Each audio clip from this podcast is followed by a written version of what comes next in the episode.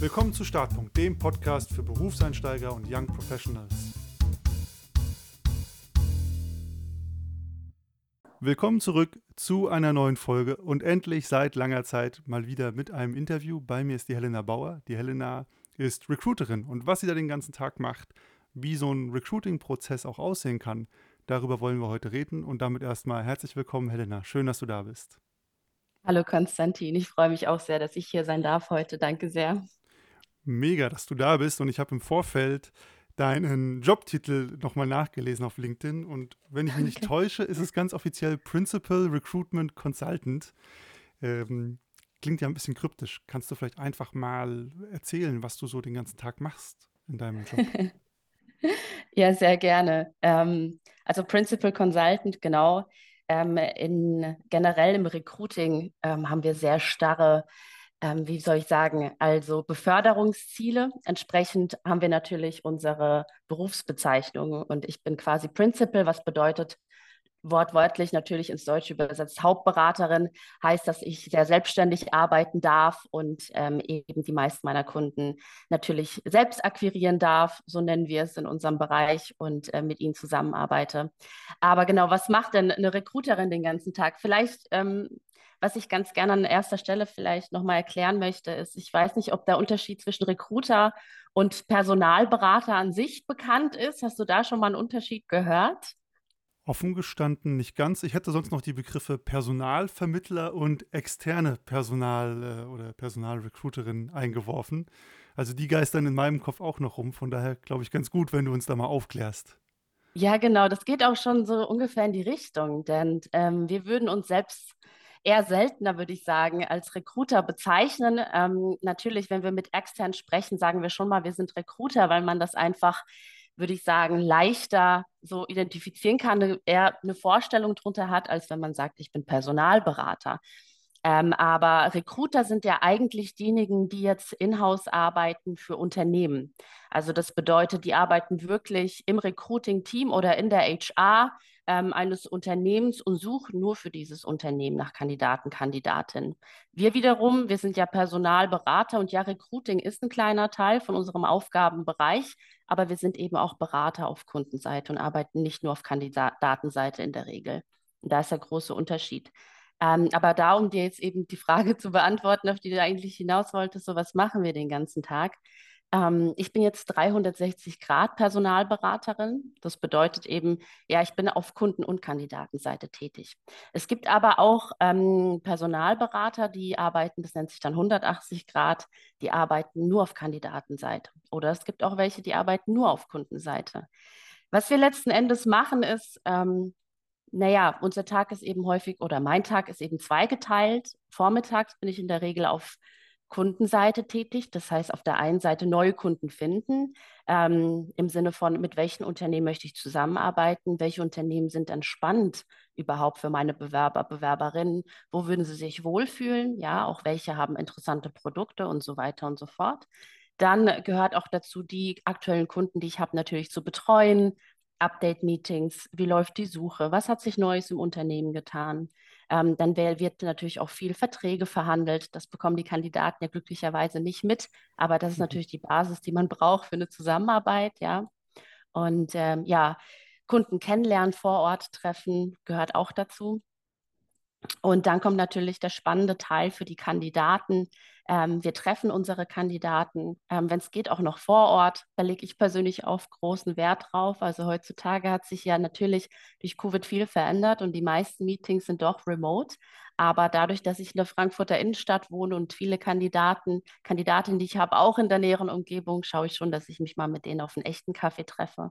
Und ja, viele Erstgespräche, Kandidaten kennenlernen, Update-Gespräche, dann Interviews begleiten und auch Verträge für Kandidaten verhandeln. Also wie du siehst, ich habe es jetzt auch versucht, so kurz wie möglich zu halten.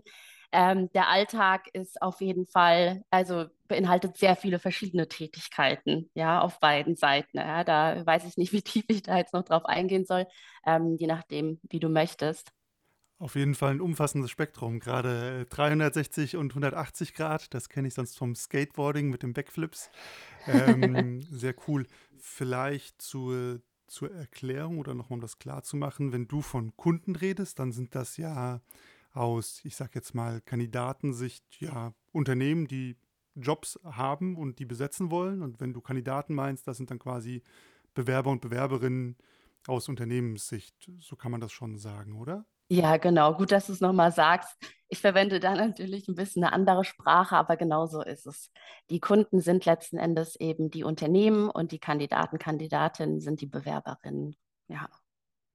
Und das heißt, man kann sich das schon so vorstellen, ein Unternehmen klingelt bei dir oder du findest ein spannendes Unternehmen und dann sagen die, hey, okay, wir haben hier zehn Jobs offen. Helena, mach dich auf die Suche. Wir brauchen, wir brauchen ein paar Leute, wir wollen ein paar Jobinterviews führen. Und fällt uns schwer geeignete Kandidaten zu finden oder wie kann man sich das vorstellen?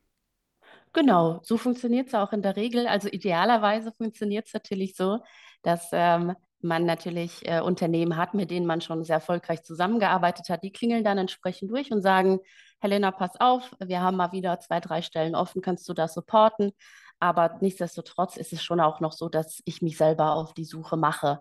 Ja, also ich schaue sogar täglich rein, ähm, welche Unternehmen, die ich noch nicht kenne, haben jetzt neue zum Beispiel Stellenanzeigen ähm, veröffentlicht, welche Stellen klingen interessant, weil ich will ja letzten Endes auch wirklich coole Jobs haben für die Bewerber, Bewerberinnen ähm, und nicht einfach nur ja immer das gleiche im Petto haben, ne, sondern wirklich eine gute Brandbreite auch anbieten, weil natürlich jeder Kandidat, Kandidatin oder Bewerber, Bewerberin ähm, verschiedene ähm, Vorlieben hat ja, und andere Bedürfnisse. Deswegen gucke ich, dass ich da ein großes Spektrum an Jobs zur Auswahl habe.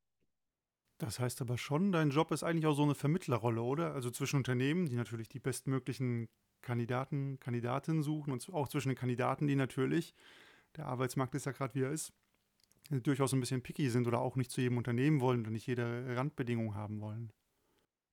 Also Vermittlung definitiv. Ich meine, letzten Endes ist ja unser Ziel, auch dass das Kandidaten einen Vertrag zu unterschreiben. Das bedeutet ja für uns, dass wir dann hm, jemanden vermitteln, ja. Aber da hängt halt einfach noch viel, viel mehr daran. Aber letzten Endes, ja, man kommt ja auf uns zu, weil man ja connected werden möchte mit den guten Bewerbern, Bewerberinnen. Absolut. Wenn man in diesem Kosmos unterwegs ist, und du hast ja auch gerade eingangs schon ein bisschen gesagt, okay, da schwören viele Begriffe rum. Wir haben jetzt gelernt, Recruiter würdest du zum Beispiel nicht verwenden, weil das mehr der Inhouse-Job ist, wenn man sowieso fix für, für ein Unternehmen nur die Jobs sucht. Wir sind jetzt mehr bei Personalberater, weil das Spektrum größer ist. Dann gibt es ja noch einen Begriff, der in diesem Themenfeld ähm, sehr viel in den Köpfen geistert und der ist aber noch Headhunting. So, ich wurde geheadhuntet, ja. da ist ein Headhunter auf der Suche nach mir. Was ein ganz magischer Begriff, wie, wie spielt der eine Rolle oder wo gehört der hin? Genau, Headhunting sowie Recruiting selbst ist einfach ein Tätigkeitsbereich äh, den, den auch das, ähm, die Personalberatung natürlich hat. Und zwar auch jetzt akut. Also ich, ich habe immer mal wieder Kunden, die sagen, Helena, ich habe jetzt eine sehr nischige ähm, Rolle zu besetzen. Da ist es besonders schwer, also noch mal schwerer als sowieso schon, jemanden geeignetes zu finden. Und dann entsteht eigentlich so der größte Unterschied darin, das ist jetzt eher was, was mich dann betrifft, da gehen die Kunden oder die Unternehmen dann häufig in Vorkasse. Also die beauftragen mich und bezahlen mich schon dafür, dass ich mich auf die Suche mache. Äh, und entsprechend habe ich natürlich auch mehr Kapazitäten, wirklich zu schauen, was ist die konkrete Zielgruppe und auch konkrete Personen vielleicht, die ich definitiv sprechen möchte, wo ich es mir vornehme und dann eben so lange am Ball bleibe, durch ja im Netzwerk gucken, wer kennt wen, ja, ähm, wo kann man da eben in Kontakt treten mit der Person und dann wirklich gezielt die Person zu headhunten, um die Möglichkeit zu haben, ähm, ihr oder ihm die Vakanz dann vorzustellen und für das Unternehmen zu gewinnen. Also es ist auf jeden Fall ein Teil der Personalberatung, ja.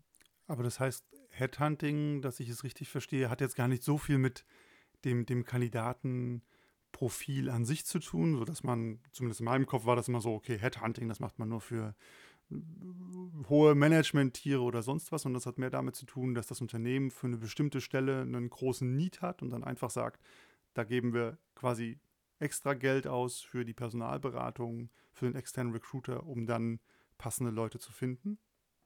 Also das eine schließt das andere ja nicht aus. Also natürlich ist es besonders in höheren Positionen der Fall, dass es schwieriger ist, jemanden zu finden. Deswegen beauftragen die, die Unternehmen eben die Personalberater, Headhunting zu betreiben. Ja, Mhm. aber es kann auch für kleinere Rollen passieren, weil sie halt einfach sehr ja, nischig eben sind und äh, sehr spezielle Kenntnisse fordern, die es halt selten am Markt gibt. Und dadurch gibt es häufig auch nur eine Handvoll Bewerber überhaupt auch deutschlandweit, die das auch anbieten. Und eine Handvoll ist ein bisschen übertrieben, ja, aber auf jeden Fall Mhm. nicht sehr viele. Und dann gilt es eben, das Beste aus, aus dieser kleinen, aus dieser kleinen Anzahl an Bewerber, Bewerberinnen zu machen und eben versuchen, mit den meisten von ihnen auch zu sprechen.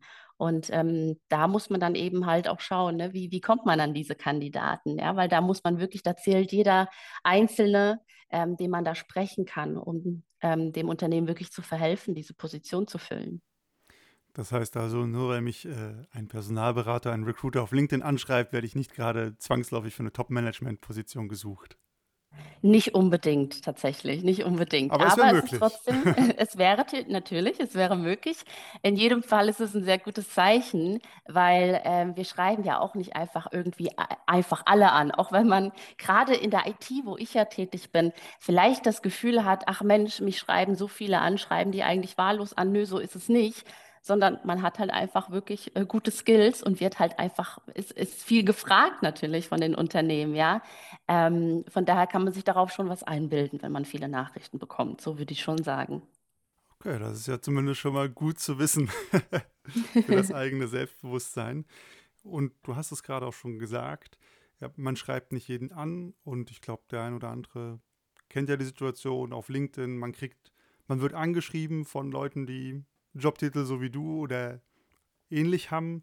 Das ist ja natürlich, wenn man damit noch gar keine Erfahrung hat, ich weiß es auch von mir selber, ein bisschen, ja, ich will nicht sagen befremdlich, aber man weiß irgendwie gar nicht so, okay, was, was geht hier ab? Ist das seriös oder ist das ein Scam? Ähm, woran kann man sowas erstmal erkennen, um vielleicht mal diesen Prozess ein bisschen abzuwandern, dass die Anfrage an sich seriös ist und man nicht in Anführungsstrichen reingelegt wird? Hm, okay, verstehe. Also, ich muss gestehen, ich wüsste jetzt nicht von konkreten Scam-Fällen. Ich meine, die gibt es natürlich überall. Ähm, wenn man erstmal angeschrieben wird, darf man da ruhig auch in Kontakt treten, würde ich behaupten. Also wenn man dann möchte. Ähm, es ist halt, also andersrum. Was ich meinen Kandidaten auch empfehle, ähm, ist, wenn man solche Anfragen bekommt und man direkt vielleicht auch aufgefordert wird, seine Kontaktdaten rauszugeben, darf man sich da schon auch mal zurückhalten. Ich meine, letzten Endes für mich als Personalberaterin ist das natürlich der einfachste Weg, wenn mir jemand direkt seine Nummer gibt. Aber man kann es auch so machen, dass man sich selbst die Nummer des Personalberaters, Beraterin geben lässt und dann einfach anonym anruft, ja. Und äh, wenn man dann im ersten Gespräch merkt, okay, äh, die Person an der anderen Leitung, die gibt sich wirklich Mühe, die versucht meine Bedürfnisse zu verstehen und die geht auf meine Interessen ein, die fragt wirklich nach, okay, was sind die Technologien, denen ich mich wohlfühle und nicht nur die, die ich wirklich gut beherrsche und die in meinem Lebenslauf stehen. Wenn da eine Person wirklich drauf achtet, da denke ich, ist man auf jeden Fall in guten Händen und wird eben nicht einfach nur vermittelt, ja, sondern da ist wirklich jemand dahinter, der versucht, die ideale Position eben zu finden für mich. Das heißt, deine Empfehlung ist schon im Zweifel, vorsichtige Zurückhaltung ist okay, aber man muss kein übermäßiges Misstrauen an den Tag legen. Würde ich nicht sein. Also ich, man sollte natürlich immer sensibel mit seinen eigenen Daten umgehen, das auf alle Fälle. Aber Mhm. ich würde sagen, es spricht nichts dagegen, wenn man ein erstes Gespräch führt, eben gerade wenn man anonym anruft, ja, äh, und dann merkt, das Gespräch ist aber angenehm, man achtet auf mich und man hat wirklich ernsthaftes Interesse, äh, mir was Sinnvolles auch vorzustellen, dann denke ich, ist auch kein Problem, wenn man auch dann die Kontaktdaten hergibt und dann eben im Austausch bleibt, wenn man sich ja wohlfühlt und sowieso auf Jobsuche ist. Das finde ich auf jeden Fall eine gute Empfehlung, sich mal das zumindest anzuhören. Das tut ja eigentlich nicht weh, solange man nicht seine Kreditkartennummer rausgibt. Absolut. Und zumal ich bin ja der Meinung, ähm, also leider haben ja Personalberater einen relativ schlechten Ruf, weil es doch einige da draußen gibt, äh, also das habe ich von meinen eigenen Kandidaten, Kandidatinnen gehört, die doch sehr penetrant sind und so weiter und so fort. Ähm, allerdings ähm, dadurch, dass die meisten von uns ja doch eben sehr stark auf Kundenseite unterwegs sind, nicht nur auf Kandidatenseite, bringen wir nun mal ein großes Netzwerk mit. Und da können sich wirklich interessante Gelegenheiten auf, auftun, ja, wenn man einfach mal drüber spricht. Und äh, mir ist auch schon häufiger passiert, dass Kandidaten, Kandidatinnen sagten, Mensch, Helena, da gibt es so ein Unternehmen, die heißen so und so und die finde ich total toll und habe da aber nie eine Rückmeldung bekommen auf meine Bewerbung. Und dann war das auch schon so, dass ich mit denen zusammenarbeite, ja, und habe da auch natürlich den direkten Kontakt häufig zum direkt zum Fachbereich. Da kann ich dann einfach nur mal anrufen ähm, und äh, direkt im Fachbereich nachhaken und äh, das Kandidatenprofil, Kandidatenprofil vorstellen und dann kann es direkt zu einer Intervieweinladung kommen. Ja, also wir sind ja schon gut vernetzt, deswegen würde ich gerade Berufseinsteigern auf jeden Fall empfehlen, ähm, sich da mit Personalberatern auszutauschen und Kontakte zu knüpfen. Ich glaube, das ist ein richtig guter Punkt, dass dieser Netzwerkaspekt, den man ja gerade auch am Anfang nicht hat als Berufseinsteiger oder Young Professional, das ist ja wirklich einer der Benefits, die professionelle äh, Recruiter, sage ich jetzt mal, mitbringen. Da kann man mhm. ja echt von profitieren. Habe ich tatsächlich auch selber so erlebt. Und ich finde mhm. auch den Aspekt, den du genannt hast, spannend, dass man, also ob man erkennt, ob das eine Gelegenheit ist, die man nutzen möchte, eigentlich auch wie so häufig eigentlich am Zwischenmenschlichen liegt. Also geht die Person auf mich ein, hat die Interesse oder versucht die einfach nur so ihr Programm durchzupushen. So nach dem Motto, die geht im Hintergrund eine Checkliste durch. Das ist ja eigentlich auch ein super guter Anhaltspunkt. Werde ich hier ernst genommen und habe ich hier das Gefühl, da kann was draus werden oder ist es vielleicht nicht mein, mein Prozess oder mein Weg? Ähm, ja, absolut. eine Frage, die muss ich stellen. Ähm, und zwar das ist so der Klassiker. Ich weiß gar nicht, wo das herkommt. Habe ich schon häufiger gehört. Und ich glaube, wenn ich meinem Vater erzählen würde, mich hat ein Personalrecruiter angeschrieben und wir haben telefoniert, dann ist mein Vater schon kurz davor, die Sektflasche zu holen. das ist wahrscheinlich eher nicht so, oder? ähm, naja, ähm, kommt ganz drauf an. Also theoretisch erstmal natürlich nein, ja, weil ähm, es ist natürlich ein gutes Zeichen, wie vorhin schon gesagt, wenn man angeschrieben wird, äh, bedeutet das auf jeden Fall, dass man interessant ist für ein oder mehrere Unternehmen. Nichtsdestotrotz ist es ja so, dass wir unsere Kandidaten ja auch vorfiltern für die Unternehmen. Ähm, ich meine, du hast ja selber auch Bewerbergespräche in der Vergangenheit geführt. Ja, du hast sicherlich auch schon die Momente gehabt, du siehst einen super Lebenslauf, merkst dann aber auch, oh, das passt menschlich nicht. Ja, mhm. also dass der Kandidat sich nicht wohlfühlen würde, Kandidatin, oder das Unternehmen vielleicht ähm, auch ja, gewisse Punkte vermisst, die dann doch gebraucht werden, sei es irgendwelche besonderen Skills, die für den Job erforderlich sind. Entsprechend, ja, werde ich natürlich den Kandidaten erstmal kennenlernen wollen, Kandidatin, und die muss sich natürlich auch bei mir ein bisschen beweisen. Ja, ich bin da natürlich nicht ganz so streng wie die Unternehmen selbst, aber so Punkte wie Zuverlässigkeit, man hält sich an Absprachen, ähm, und äh, man ist natürlich auch transparent im Gespräch. Das sind natürlich auch Grundvoraussetzungen, dass ich die Kandidatinnen, Kandidaten dann überhaupt ins Gespräch lasse. Ja, und äh, dann gilt es ja auch immer noch, dass ich dann das Profil dem Kunden auch nochmal vorstelle. Also es ist ganz häufig so, dass ich mit dem Kunden dann spreche oder dem Unternehmen äh, spreche und das Profil selbst auch nochmal vorstelle und erkläre, das sind genau die Punkte, die passen können. Da und da gibt es noch ein paar Defizite, aber das gleicht der die Kandidatin aus, weil sie vielleicht da besondere Skills hat, die sonst wenige mitbringen. Und da mache ich den Job, dass ich quasi den Kandidaten, Kandidaten nochmal versuche, bestmöglich zu präsentieren. Und erst dann geht es ja in den normalen Interviewprozess rein. Also genau, es ist schon ein großer Prozess hinten dran, den die Kandidaten, Kandidatinnen so erstmal auch gar nicht mitbekommen. Deswegen, nein, erstmal kann man natürlich nicht die Sektkorken äh, knallen lassen, aber hoffentlich dann ähm, nach dem Prozess, das ist natürlich unser gemeinsames Ziel, dann und man darf sich zumindest schon ein bisschen freuen, dass man überhaupt vorgesehen wurde oder in Frage kommt. Na, selbstverständlich, klar. Wenn man, äh, äh, das bedeutet ja letztendlich auch wieder nur, dass man ein gutes Profil hat. Ja? Absolut. Und du hast es jetzt schon quasi äh, im Großen gesagt, so wenn man diesen, diesen Recruiting-Prozess oder mit diesem Vorlauf so ansieht, dann haben wir jetzt die Station gehabt, wenn es so der Fall ist, das Unternehmen sagt, Helena, wir brauchen Leute, du gehst in ein Netzwerk rein, du suchst Kandidaten, äh, redest mit denen erstmal, also führst quasi Vorgespräche, bevor mhm. du dann ja die beiden Parteien connectest und die erstmal ihre Gespräche oder ihre normalen Bewerbungsgespräche miteinander führen. Das ist ja so wahrscheinlich der, der Hauptteil, den du da machst. Und so in deiner Erfahrung, was sind dann eigentlich Aspekte? Du hast schon ein paar äh, gerade hier und da angedeutet, die dazu führen, dass so ein Prozess erfolgreich verläuft. Und was sind Aspekte, die auch dazu führen, dass dann abgebrochen wird und man sagt, nee, okay, das passt hier nicht oder das ist es nicht? Mhm. Ähm, darum nochmal, dass ich genau weiß, äh, worauf du hinaus möchtest. Du meinst mit Prozess erfolgreich, dass man dann letzten Endes einen coolen Job findet, einen Vertrag unterschreiben kann? Oder was äh, definierst du unter Erfolg? Das ist, das ist ja die Frage, was meinst du mit erfolgreich? Jetzt wird es auf jeden Fall philosophisch. Ähm, kleiner Ausflug. Ich nehme es immer sehr genau, sorry. Nee, ist doch gut. Das zeigt doch schon mal die Arbeitsweise.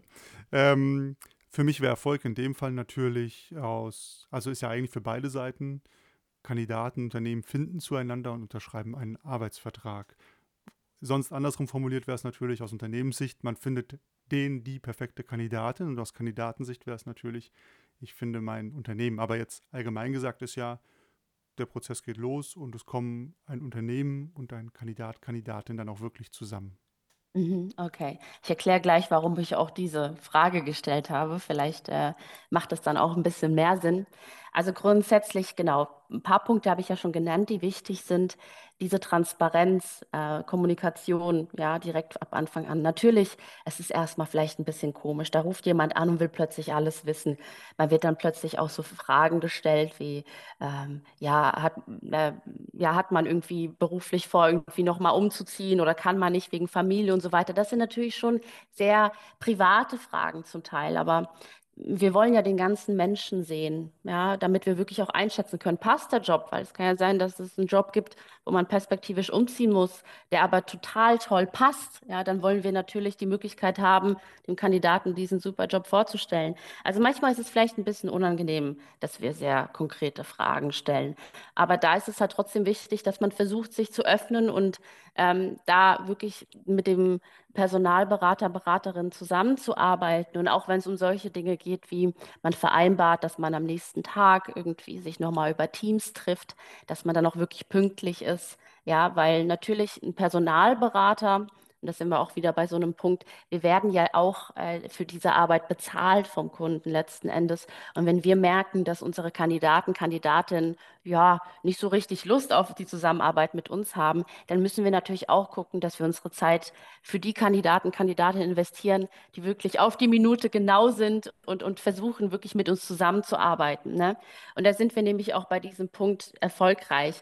Ähm, viele Personalberater, Beraterinnen, die arbeiten zum Beispiel auch gar nicht mit Kandidaten zusammen, die mit anderen Headhuntern oder Personalberatern zusammenarbeiten, weil die sich dann natürlich auch denken, Mensch, wieso sollte ich so viel Zeit investieren in jemanden, der vielleicht von jemandem anderen vermittelt wird? Das klingt vielleicht so erstmal ziemlich krass, ja.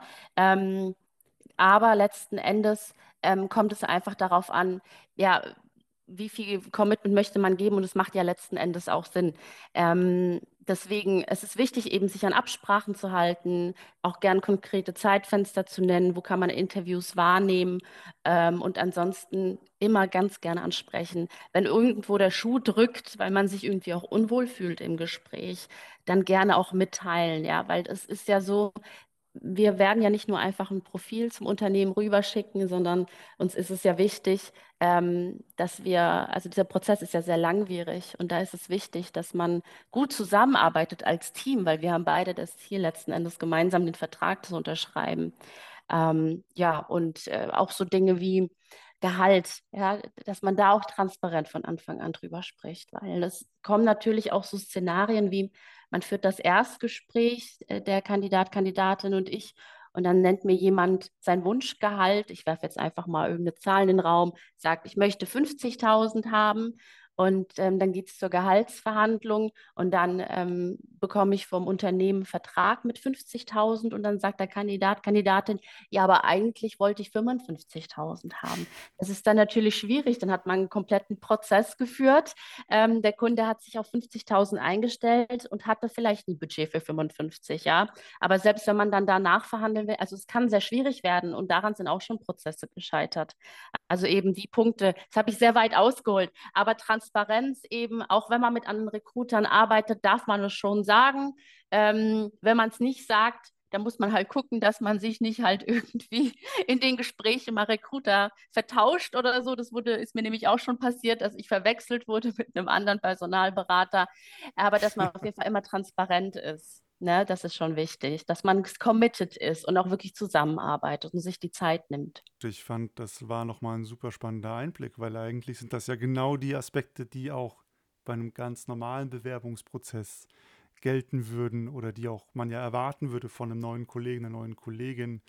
Und ich finde genau dieses, wenn man mit einem Recruiter zusammenarbeitet, dass man zumindest da ja transparent kommunizieren muss, damit man nicht noch eine kommunikative Hürde aufbaut, weil du ja logischerweise mit beiden Parteien im Austausch bist, finde ich super spannend.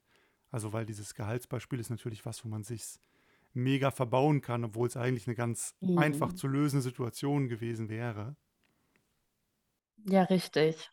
Das ist, ähm, gehört mit zu den Punkten, äh, was zum sehr häufigen Scheitern führt, würde ich sagen. Es gibt noch viele andere, ja, aber ähm, deswegen versuche ich da immer im Erstgespräch ganz, ganz stark drauf zu achten und wirklich nochmal zu hinterfragen, mit dem Kandidaten, Kandidatin reinzugehen. Bist du dir sicher, dass du dich mit 50.000 wohlfühlst oder ist es eigentlich dein Minimum, was du brauchst zum Leben? So, was wäre so ein Gehalt, was richtig super wäre, dass du dir dann auch wirklich irgendwie, keine Ahnung, den Klavierunterricht nebenbei noch leisten kannst oder das neue Handy, was du möchtest. Also da wirklich zu schauen. Ich habe das selber mal erlebt, als ich äh, rekrutiert wurde. Da hat der äh, Recruiter, der war auch extern, der hat auch genau das gemacht. Der hat Erwartungsmanagement in beide Seiten betrieben mit dem Gehalt. Das war dem ganz wichtig, weil ich glaube, der hat ja auch genau die Erfahrung gemacht, dass es sonst platzt, wenn einer plötzlich mit einer Zahl kommt, die die andere Seite komplett aus allen Wolken fallen lässt. Ja, richtig, richtig. Ja, gerade, ich will jetzt äh, keine zu großen zu sehr auch aus dem Nähkästchen plaudern, aber was immer auch ganz schwierig ist, wenn man jetzt mit mehreren Personalberatern zusammenarbeitet. Dem einen nennt man den Betrag 60, dem zweiten nennt man 50 und dann plötzlich kommt es dazu, man hat von beiden Personalberatern Verträge und dann müssen die äh, Personalberater gegenseitig versuchen, sich sozusagen überspitzt ausgedrückt auszustechen und die Verträge nach oben zu verhandeln, ne? damit man das Gleiche den Kandidaten anbieten kann. Das ist natürlich auch immer sehr, sehr, sehr schwierig. Ähm, und letzten Endes es ist wirklich auch schon daran gescheitert, an genau sowas. Ich hatte einen Kandidaten ähm, damals im Prozess gehabt, der war mit einem anderen Berater im Gespräch.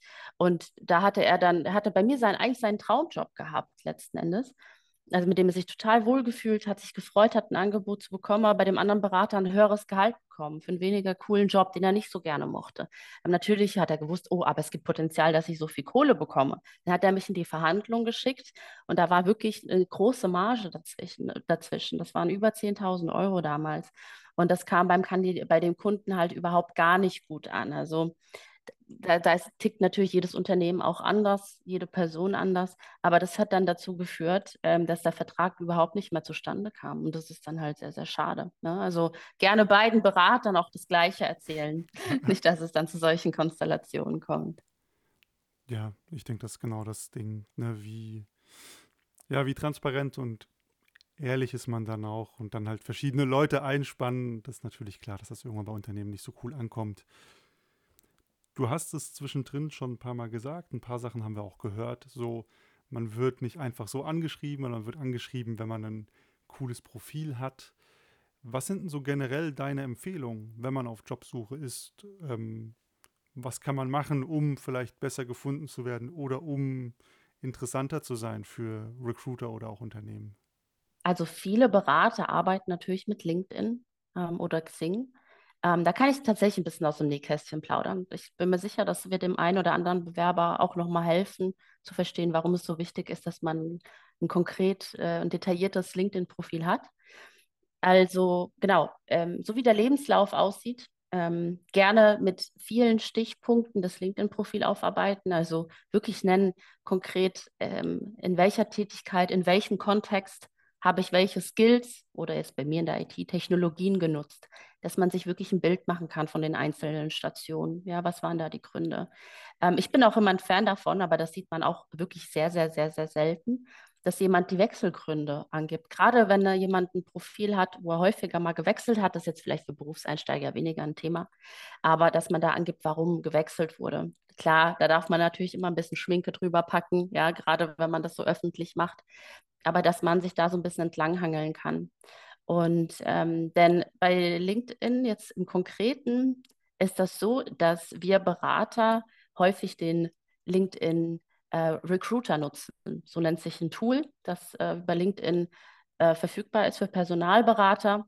Und das sieht ungefähr so aus, dass man eine Suchmaske hat, also da wirklich unzählige verschiedene Filter hat, die man anwenden kann und ähm, dann filtern kann nach den Kandidaten.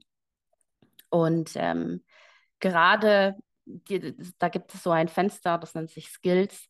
Äh, da kann man das gesamte Profil einer Person nach konkreten Schlagworten durchsuchen. Und wenn man sich jetzt selber sagt als Bewerber, hm, ich möchte unbedingt in diesem und jedem Bereich arbeiten, wo ich dies und jenes nutze, dann würde ich da ganz stark darauf achten, das unbedingt ins Profil reinzupacken, damit wenn Recruiter auch nach diesen Technologien oder Skills, was auch immer suchen, genau auf dein Profil stoßen. Also umso mehr du drinstehen hast, du sollst natürlich keine Märchen schreiben, aber umso konkreter, um detaillierter dein Profil ist, umso höher auch die Wahrscheinlichkeit, dass du einmal natürlich die Fragenzeichen der Personalberater direkt klärst, einen guten Einblick gibst und dann auch gefunden werden kannst. Also ich würde sagen, so das ist das Wichtigste, was zumindest LinkedIn angeht. Und ansonsten den Lebenslauf selbstverständlich dann genauso aufarbeiten. Ja, immer die Fragezeichen nehmen, denn man weiß letzten Endes eigentlich ja nicht, wer guckt sich mein Profil an? Ist das jemand, der Profile nur vorfiltert oder hat er wirklich eine Ahnung von konkreter Materie. Man sollte immer davon ausgehen, dass sich jemand das Profil, also oder den Lebenslauf ansieht, der weniger Ahnung tatsächlich von dem Job hat, es aber trotzdem verstehen kann. Das sollte immer das Ziel von einem LinkedIn-Profil oder von einem Lebenslauf sein. Das heißt, deine Empfehlung ist auch definitiv ein gut gepflegtes LinkedIn-Profil ist so eine der Nummer eins Methoden. Unbedingt. Unbedingt. LinkedIn es geht ja total durch die Decke, da brauchen wir gar nicht drüber zu reden. Also es melden sich mittlerweile mehr Leute auf LinkedIn an als auf Xing. Also würde ich sagen, es hat schon, spielt eine sehr große Rolle ähm, im Recruiting. Ich weiß gar nicht, also ich habe eigentlich, glaube ich, noch nie gehört, dass ein Personalberater kein LinkedIn nutzt. Also auch zum Suchen von Kandidaten, Kandidatinnen. Ich kenne auch wenig Leute, die noch Xing nutzen. ich, da gibt es natürlich nämlich auch solche Tools. Ähm, mhm. Ist auf jeden Fall auch spannend. Aber LinkedIn ist auf jeden Fall schon noch mittlerweile. Also ich glaube, Xing hat mehr Nutzer. Ich will jetzt keinen Unsinn erzählen, aber LinkedIn in Deutschland so rum. Xing hat mehr Nutzer in Deutschland. Aber der Trend geht dazu hin, dass die Menschen in Deutschland sich häufiger auf LinkedIn anmelden als auf Xing mittlerweile. So rum ist es. Das heißt, deine zwei großen Tipps sind auf jeden Fall LinkedIn-Profil gepflegt haben, die wichtigen Schlagworte, die für die jeweilige Branche relevant sind, die man auch gemacht hat. Keine Märchen ist, glaube ich, immer ein gutes Stichwort. Auf jeden Fall da haben, also präsent sein und dann Lebenslauf, der ja riesen Schnittmenge mit LinkedIn hat, ähm, das gleiche Spiel. Und ich fand den Satz sehr schön, den du gesagt hast, die Fragezeichen nehmen, weil man nicht weiß, wer es liest. Ich glaube, das ist ein super, super Leitfaden oder Richtschnur. Gibt es jenseits davon noch so einen großen Geheimtipp, den du hast? Womit man auf jeden Fall punkten kann, was aber eigentlich jeder weiß, aber kaum jemand macht, ist wirklich Referenzen anzugeben. Referenzen oh. im Lebenslauf. Also wirklich Personen fragen, mit denen man sich gut verstanden hat, gerne Vorgesetzte. Ähm, darf ich deine Nummer ähm, und deine, deinen Namen in meinem Lebenslauf erwähnen, dass sich jemand anruft vielleicht, wenn mein Profil, mein Lebenslauf spannend ist.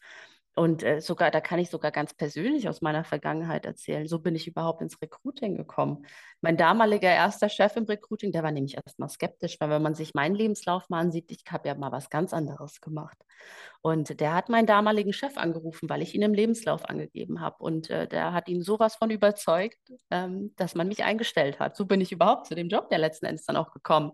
Ähm, das war mein Ass im Ärmel. Und entsprechend würde ich das jedem empfehlen, der das kann ähm, mindestens ja, ein, zwei Kontakte schon zu nennen, dass wenn man den einen nicht erreichen kann, zumindest jemand anderes erreichen kann. Das ist auf jeden Fall ein krasser Tipp. Hätte ich auch nicht dran gedacht, tatsächlich. Ja, aber eigentlich weiß man es. Ne? Jeder hat es schon mal gehört, aber man macht es irgendwie selten. Ja, ist, glaube ich, halt auch so ein Ding, so in ähm, UK oder so, da kannte ich das auch. Da war das total üblich, total normal oder auch so im akademischen Umfeld, wenn du dich irgendwie an einer anderen Uni bewerben willst, als ähm, Doktor, Professor oder sonst was, da total üblich. Aber sonst immer nur so im Hinterkopf, aber selber nie gemacht. Hm. Vielleicht auch gerade der Punkt, gerade auch Personalberater nutzen diese ähm, diese äh, Möglichkeit auch gerne, weil das machen natürlich auch sehr wenige, nämlich Personalberater, dass sie wirklich dann den ehemaligen Chef anrufen, ähm, sich eine Referenz einholen und mit dieser Referenz dann nämlich zum Kunden gehen. Ja, wenn ein Kunde zum Beispiel sagt, ja Mensch, doch, der Kandidat passt da und da vielleicht nicht so gut, dann kann der Personalberater kommen und sagen, passen Sie auf, Sie haben gesagt, das und das passt nicht gut. Ich habe mal bei dem ehemaligen, der ehemaligen Chefin mal angerufen und mal gefragt, wie sieht es denn konkret mit den Punkten aus? Und man hat gesagt, das und das, das war super gewesen. Und dann äh, kann das auch schon mal passieren, dass man dann natürlich dann doch äh, die Einstellung, Einstellung bekommt, den Vertrag, ja. Also das sind die ASMR, die dann die Personalberater dann auch wieder haben, selbst ähm, wenn jetzt die Unternehmen selbst nicht drauf zugreifen und anrufen. Richtig guter Tipp. Jetzt haben wir ja viel über Tipps und Tricks geredet, die man selber so machen kann, wenn man auf Jobsuche ist, wenn man sich bewirbt. Du hast jetzt natürlich auch einfach einen super Einblick in den aktuellen Arbeitsmarkt. Und hier und da haben wir es auch schon mal angedeutet. Wie sieht der aktuelle Arbeitsmarkt denn gerade eigentlich so aus deiner Perspektive aus? Und was bedeutet das dann auch für Leute, Menschen, die gerade auf Jobsuche sind? Also was ja kein Geheimnis ist, ist, dass ähm, ja, es äh, noch nie so schwierig war für Unternehmen, Fachkräfte für sich zu gewinnen. Und ich würde sagen, Jetzt ist es sogar noch schwieriger geworden. Also ich habe ja jetzt auch mal eine kleinere Pause im Recruiting gemacht für ein halbes Jährchen und bin jetzt vor ja, knapp drei Monaten wieder zurückgekommen ins Recruiting und ich merke, wow, also es ist noch schwieriger geworden für Unternehmen, jemanden geeignetes zu finden. Entsprechend bieten sich da natürlich noch mehr Möglichkeiten ähm, für Bewerber, Bewerberinnen. Ähm, was das konkret natürlich auch für einen Vorteil mit sich bringt, was ich jetzt nicht selbst immer gut heiße, kann ich auch gleich nochmal erklären, warum, ist aber, dass Bewerber, Bewerberinnen natürlich auch die Möglichkeit haben, ein höheres Gehalt zu bekommen. Ja, dadurch, dass sie einfach so gefragt sind, ähm, können sie natürlich direkt mal ein bisschen, vielleicht mehr draufpacken als Wunschgehalt erstmal. Warum ich das jetzt nicht unbedingt gut heiße, ist, ist natürlich einfach nur, ich habe natürlich auch Unternehmen, die arbeiten, also die, die ähm, sind jetzt nicht direkt äh, zentral Frankfurt oder Köln, wo ich, wo ich konkret jetzt mein Unternehmen habe, sondern vielleicht ein bisschen auswärts. Und die können häufig diese hohen Preise dann leider nicht mehr stemmen, obwohl es total tolle Unternehmen sind, äh, wo man sich wohlfühlt. Aber die können mit den Gehältern manchmal nicht mithalten. Deswegen bin ich da nicht so der große Freund von, die Preise ranzutreiben. Aber für den Bewerber, Bewerberin natürlich immer super. Ja, wenn der Markt so da ist, kann man auch höhere Gehaltssprünge einfach mit einem Wechsel ähm, für sich schaffen. Sorgt das dann auch aus deiner Perspektive so für eine Lücke zwischen, ich sage jetzt mal, den großen Corporates, die ja die Gehälter sich leisten können, und dann den kleineren Unternehmen, die wahrscheinlich, habe ich jetzt mal einfach, unterstelle ich mal, eher die sind, die sich solche Gehälter nicht leisten können? Hm, wie meinst du das konkret mit der Lücke? Also sorgt das dann dafür, wenn du sagst, dann Cool-Unternehmen können sich es nicht leisten. Ich habe bei Cool natürlich direkt gedacht, das wird schon kein DAX 30-Konzern sein. Mhm. Ähm, also bedeutet das, wenn mir das als Kandidat besonders wichtig ist, dass ich natürlich gerade in der Lage mein Gehalt vielleicht deutlich pushen kann, aber dann auch damit leben muss oder das in Kauf nehme, dass ich dann aber auch zu einem größeren Unternehmen, einem großen Konzern gehe, weil nur die auch in der Lage sind, dann die vielleicht auch ein bisschen übers Limit gepushten Gehälter in Anführungsstrichen zu zahlen? Mhm. Jein. Ich würde jetzt nicht sagen, dass ähm, nur große Konzerne ähm, gute Preise anbieten. Manchmal ist es sogar ganz im Gegenteil so. Manche Konzerne haben sehr strikte äh, Strukturen vorgegeben und wollen natürlich auch fair sein den anderen Kollegen, die schon länger dabei sind. Ähm, ist ja auch super verständlich, was ich auch gut finde grundsätzlich. Mhm. Es gibt natürlich auch kleine Unternehmen, die mehr zahlen können. Aber es gibt doch einige Unternehmen, die es eben nicht zahlen können. Und das ist dann immer schade. Ähm, wobei ich auch gerne noch dazu sagen würde, nur weil es ein großer Konzern ist, vielleicht habe ich das jetzt falsch aufgefasst, muss es nicht bedeuten, dass es vielleicht ein unangenehmes Arbeitsumfeld gibt. Ne? Ich habe auch viele große Unternehmen, sehr namhafte, die jeder von euch jetzt kennen würde, bin ich mir sicher, die super toll sind. Also das fühlt sich fast an wie so eine Startup-Kultur, weil die Teams sich selbst äh, managen, quasi würde ich sagen. Und wenn der Vorgesetzte super ist, die Benefits toll sind, kann man sich da auch total gut fühlen und weiterentwickeln. Ja. Das ist, glaube ich, auf jeden Fall auch so ein guter Punkt, wie du es angesprochen hast. Also Gehalt sollte passen. Es ist cool, wenn man auch selbstbewusst verhandeln kann. Das gibt der Markt her. Und gleichzeitig ist es auch nicht alles, sondern wie du gesagt hast, ne, man muss sich wohlfühlen können das ist dann eher so ein individuelles Match zwischen mir und dem Unternehmen. Ja, absolut. Das ist ein Punkt, der mindestens genauso wichtig, wenn nicht wichtiger ist für die meisten Bewerber, Bewerberinnen, würde ich sagen. Ähm, Finde ich subjektiv auch so. Ne? Wenn man sich nicht wohlfühlt, man tauscht ja seine Lebenszeit letzten Endes äh, für, für die Arbeit ein. Von daher das ist schon ein sehr großer Punkt, wichtiger Punkt, ja. Ja, das denke ich auch. Sonst wird es ganz schnell Schmerzensgeld und äh, da steckt ja das Wort Schmerz halt einfach mit drin. genau. Das braucht niemand. Ja, zum Abschluss vielleicht die Frage, du machst das ja Ganze schon ein bisschen länger. Äh, so, was ist vielleicht so die eindrücklichste oder verrückteste Geschichte in deiner ganzen Recruiting-Erfahrung, die du mit uns teilen möchtest? Ähm, ich würde gern zwei Geschichten teilen.